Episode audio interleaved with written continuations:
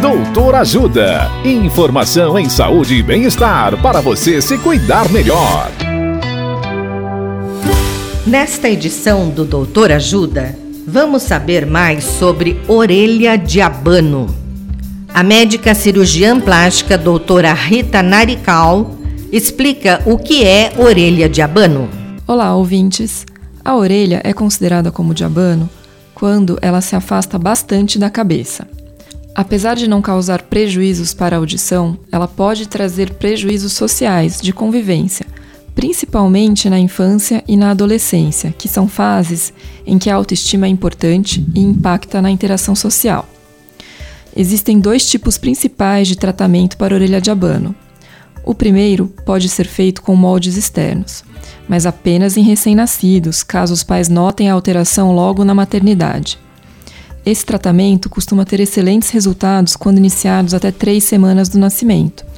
Passado esse período, o ideal é aguardar até os 5 anos de idade, quando a orelha se desenvolve totalmente, pois o tratamento passa a ser cirúrgico.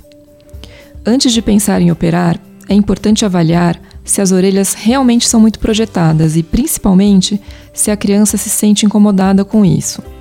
Muitas crianças não percebem e convivem normalmente sem se importar. Nesse caso, não precisam ser tratadas. Não é preciso criar um problema na cabeça da criança e piorar sua autoestima. Ela precisa querer e participar do processo. Agora, se estiverem incomodadas com esse problema, os pais podem procurar um cirurgião plástico para fazer um tratamento cirúrgico chamado otoplastia. O procedimento é seguro e eficaz.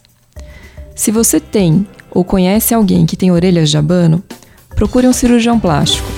Dicas de saúde sobre os mais variados temas você encontra no canal Doutor Ajuda no YouTube.